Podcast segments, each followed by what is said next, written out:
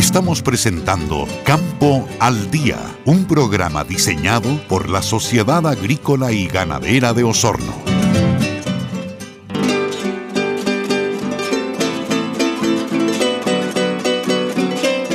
Hace algunos días en nuestra página web www.radiosago.cl publicamos una columna del gerente del gremio agrícola de la provincia de Yanquihue, de Agro Yanquihue, Rodrigo Mardones. Eh, y esa columna nos abre los ojos respecto de un tema que no es menor, es un problema eh, que ha sido preocupación de los gremios agrícolas hace rato y que tiene que ver con cómo dotamos de una buena conectividad digital a todos quienes viven en las zonas rurales, no solamente en torno a las grandes ciudades, sino hacia adentro, cuando, cuando la señal del celular no basta para poder precisamente permitir eh, que se desarrollen hoy día los procesos educacionales de los eh, niños de las familias, pero también los procesos productivos.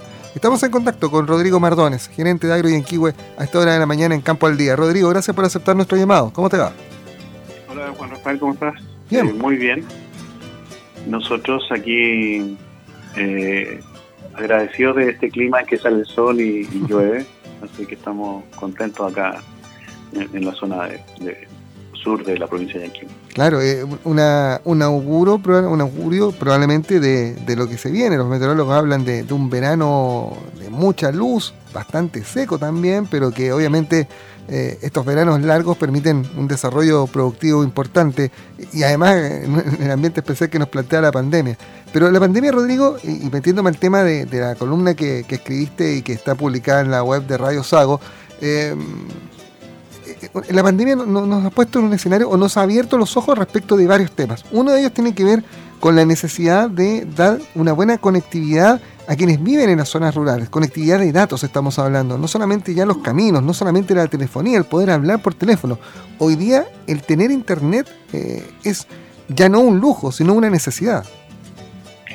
Sin duda, Juan Rafael, la verdad es que hace ya un tiempo a la fecha, eh, venimos como, como agricultores, como, como gremio, eh, solicitando a distintas instancias privadas, públicas, la posibilidad de, poder mejorar la conectividad con distintos fines.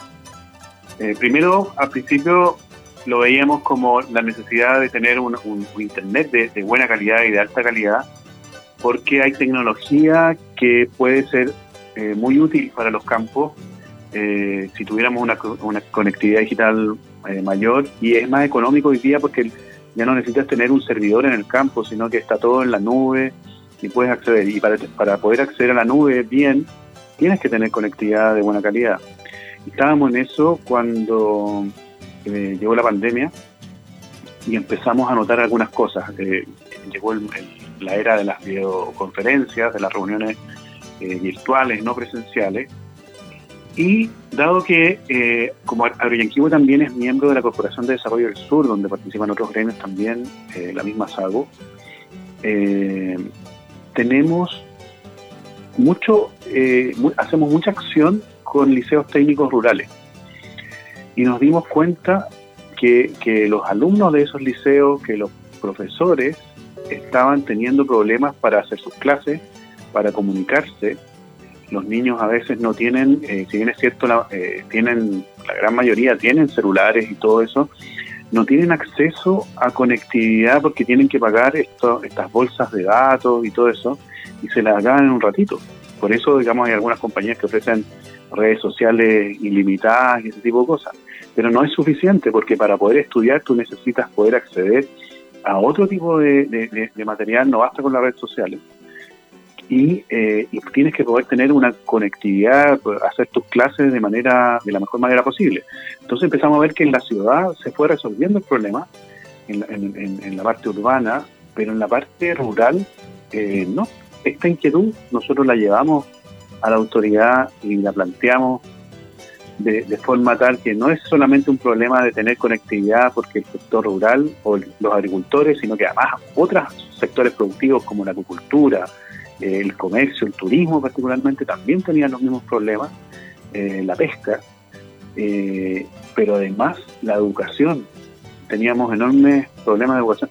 Y por último, la capacidad de entretención de las personas a nivel rural hoy día eh, también eh, son menores que en, la urbe respecto de, aprovechar eh, lo que te ofrece Internet. Esto genera obviamente una desigualdad, no solamente, en, como bien lo decías tú, en la entretención, en la educación, sino también en lo productivo. Les coloca, les coloca un hándicap a, los productores que están precisamente en los campos, en los predios, fuera de los centros urbanos. Por supuesto, o sea, cuando tú generas una tecnología de comunicación y de transferencia de datos tan potente como es Internet, que hoy día se desarrollan y que tiene un costo muy barato de desarrollo de aplicaciones. Esa, es la gracia, tú hoy día tienes aplicaciones para todo, entonces un agricultor podría decir, oye, quiero tener una aplicación, por ejemplo, de, de, gestión de cámaras de, video, digamos, de para, qué sé yo, o de conteo de animales, o, de incluso medición de, materia seca de, la pradera. Eh, eso se hace más fácil con un internet de, mejor calidad. Tú tienes distintas opciones. Si no, tienes que instalar todo en un servidor, en un computador, en tu, en el campo. Y las capacidades de esos computadores son limitadas respecto a lo que está en la nube. La nube es infinito prácticamente la capacidad de procesamiento que hay. Entonces, lo único que, que complejiza el uso de esa tecnología es la velocidad, el ancho de banda que tú necesitas para poder eh, aplicarla bien. Ahora, Rodrigo, eh, ustedes estos temas se los han planteado las autoridades y, sobre todo, eh, no solamente, en el fondo, ir a llorarle al intendente o al Ceremi de, Transporte y Telecomunicaciones al respecto. No, les han planteado una idea que parece no tan disparatada. Porque así como se ha hecho un programa exitoso de electrificación rural, como se han desarrollado las instancias de agua potable rural, bueno, avanzar con fibra óptica, que es el estándar hoy día de extensión de las redes de comunicaciones de alta velocidad en el mundo, bueno, avanzar hacia las zonas rurales con programas eh, comunitarios, ¿no? Como son los de agua potable y los de electrificación rural y subsidiados por el Estado. Por supuesto, mira, lo que pasa es que en algún minuto eh, lo que visualizamos fue lo siguiente. Dijimos, hace hace 10 años atrás pensábamos que el 4G iba a resolver todos los problemas y que íbamos a tener muchas antenas generando nodos importantes y sido una suerte de panal, digamos, eh, en, la zona rural y que íbamos a tener todos una buena cobertura. Cosa que, que cuando se licitaron las bandas 4G no, no ocurrió. Claro, hace 10 años pensábamos en la movilidad como que era lo que, lo que venía, pero después lo que empezamos a ver y conversando con, con algunas empresas locales de, de telecomunicaciones, empezamos a ver que el costo de fibra óptica venía disminuyendo notablemente eh, y ha disminuido en torno a 10 veces el valor de esos 10 años. Entonces, no, no parecía tan loco decir, ¿y qué pasa si generamos una, una web, por decirlo así, una, una, una telaraña, digamos, de, fibra óptica en la, en la región? Que ya teníamos, yo, yo había investigado el tema y teníamos antecedentes de que en Costa Rica se había hecho. Se había hecho una gran red de fibra óptica, digamos, a sectores que no tenían conectividad. Y eso generó que Intel, por ejemplo, eh, fueron los factores que, que, sopesó a la hora de instalarse en Costa Rica y no en Chile. No sé si te acuerdas, hace 20 años atrás, eh, Chile postulaba que la, una, una de las eh, fábricas de Intel, que son estos procesadores, microprocesadores, se instalaron en Chile. Bueno, se, lo, se instalaron en Costa Rica. Y una de las razones fue porque el, el Estado, el gobierno, financió esa cobertura. Teniendo esos antecedentes, dijimos, ¿y por qué no hacemos lo mismo acá? Y empezamos a hacer números y resulta que los números no eran tan altos como nosotros, como se pensaba originalmente. Entonces, lo que hicimos fue proponerle a la autoridad, y se lo mencionamos en el Consejo Regional, y al intendente y al CDMI de Transporte y Convenciones, que, tenía trabajo hecho en forma paralela. Yo tengo que reconocer que ahí el CDMI ha hecho su trabajo, pero, digamos, faltaba, digamos, eh, conectar estas ideas con, con nosotros, digamos, con la demanda, y nos dimos cuenta ahí que algo se estaba haciendo. Eh, y pudimos ver que había una, eh, en el fondo la propuesta fue cubrir la mayor cantidad de caminos posibles con fibra óptica y que claro, eh, para poder disminuir el costo de acceso a, a, esa fibra óptica por parte de algunos, no, no, no puedes poner fibra óptica en todos, todo exactamente el lado, pero te va a permitir llegar de manera más fácil, poder acceder a esta tecnología, incluso eliminar algunas torres importantes a aquellas zonas donde no puedes llegar con la fibra óptica propiamente tal y acceder a velocidades de 200 megas por segundo. Cuando hicimos este trazado imaginario que lo hicimos en las provincias de Yequibo y ¿no? lo trabajamos con, algunos eh, profesionales que, que, conocen el tema y, nos, nos, iluminaron, digamos, de cómo podía ser. Y nos pusimos una meta de decir, ya, ¿qué pasa si hacemos, no sé, mil kilómetros, dos mil kilómetros de fibra en los caminos rurales de, de las dos provincias, que son yo estaba pensando en esa época en el distrito más bien lechero, que va desde en, en, oblicuo, va desde Puyehue hasta Los Muermos, pasando por toda, por toda la zona, en Puyehue, los San Pablo, hasta Los Muermos, Puerto Montt. Eh, dijimos, perfecto, en esta zona hay más o menos viven 40.000 familias rurales, ¿ya?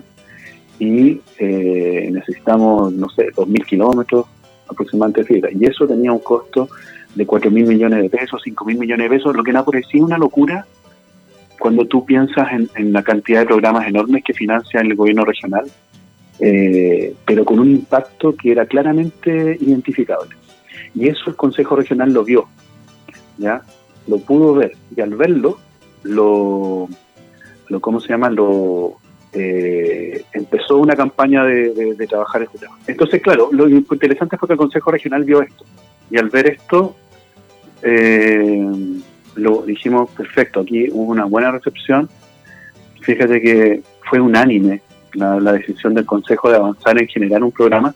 Bueno, y pusimos de paralelo, esto fue lo importante, pusimos de paralelo los programas de agua potable rural y de electrificación rural que han sido enormemente exitosos y necesarios para el desarrollo de la vida de los ciudadanos que se desenvuelven en todo el territorio de nuestra región y de las regiones en general rurales del país, con inversiones muchísimo más altas. Te un dato, Juan Rafael. Por ejemplo, en, el año 2004-2005, la inversión de un año de electrificación rural eh, fue de como eh, 10 mil millones de pesos. En esos dos años, perdón, en esos dos años fue como de 10 mil millones de pesos. En, de esa época. Entonces tú dices, nosotros aquí estamos pidiendo 4 mil, 5 mil, Claro, dijimos, ¿y qué pasa si hacemos los 9.000 kilómetros de kilómetros rurales que hay en la región? Y claro, llegamos a un valor cercano a 20.000 millones, pero resuelves el problema prácticamente para el 90% de, la, de los habitantes rurales.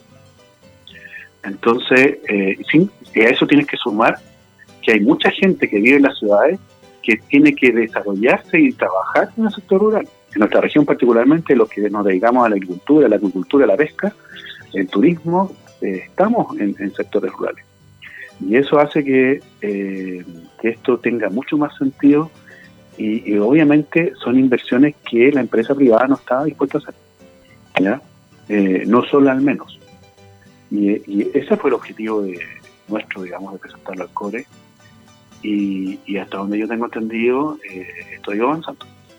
Lo importante es que precisamente se pueda concretar, que haya disposición, aparentemente hay sintonía ya con el Consejo Regional y que ojalá esto que parece difícil de pensar, de poder extender las redes, se puedan aprovechar otros proyectos, otros macroproyectos, como, como es el caso precisamente el llamado a este concurso público de la macrozona sur de proyectos fibra óptica nacional, para empezar a atender las redes hacia las zonas rurales. Bien lo dices tú, Rodrigo, el 90% de la población de la región se puede ver beneficiada, de quienes viven en las zonas rurales, y esto obviamente nos coloca en una instancia distinta de desarrollo, pero sobre todo de, de, emparejar la cancha, ¿no? Que los niños que viven en las zonas rurales, que por ejemplo están en los liceos, en nuestros liceos rurales, eh, tengan las mismas oportunidades que quienes viven en Osorno, en Puerto Montt, ¿no? En materia de hoy día estas clases online que parece ser el estándar y que aparentemente van a seguir siendo ese estándar, al menos durante varios meses más, teniendo en cuenta el avance de la pandemia. Así que eh, ojalá, ojalá pueda avanzar hacia, hacia, ese, esa concreción de este sueño. Fíjate, Juan Rafael, que, esto que, tú mencionas me, recuerda algo. Una, de las, una de las razones, una de las luchas nuestras también, tiene que ver con que se siga valorando el espacio rural como un lugar de desarrollo y de vida. Y mucha gente lo está entendiendo así. Hay mucha gente que a raíz de, digamos, de la misma pandemia está buscando lugares donde más rurales, donde donde donde irse a vivir, donde donde trabajar. Eh, se hace mucho más atractivo la vida y el trabajo y la búsqueda de oportunidades en el sector rural también cuando tú tienes los beneficios de la vida urbana como esta. No quiero decir que no, que no, que la urbe, o sea, que, que, todos deberíamos ser rurales, todo lo contrario, creo que las, ciudades son tremendamente importantes y las ciudades son muy atractivas porque nos dan todo tipo de servicios, ¿ya? Y, pero también eh, esto permite que, que uno pueda eh, desarrollarse sin mayores problemas y poder tener cierta prescindencia de, eh, de la ciudad cuando uno tiene este tipo de, tecnología. Piensa en todos los servicios que hoy día el sector público, eh, los bancos dan a través de Internet y que se hacen mucho más fácil cuando tú tienes buena, buena conectividad. Eso evitaría además colas, tiempos muertos. Hay que reconocer que, por ejemplo, el tema de las videoconferencias, imagínate la cantidad de tiempos muertos que hemos dejado de gastar en viajes, por ejemplo. Sí, claro eh, es impresionante. Hemos sido mucho más eficientes en algunas áreas debido a que eh, tomamos decisiones más rápido porque nos podemos juntar más fácilmente. ¿ya? Eso, eso, eso también hay que medirlo en la productividad en el futuro. A ver, lo que perdimos en algunas cosas puede ser interesante eh, en otros temas, en otras áreas, particularmente lo de servicio.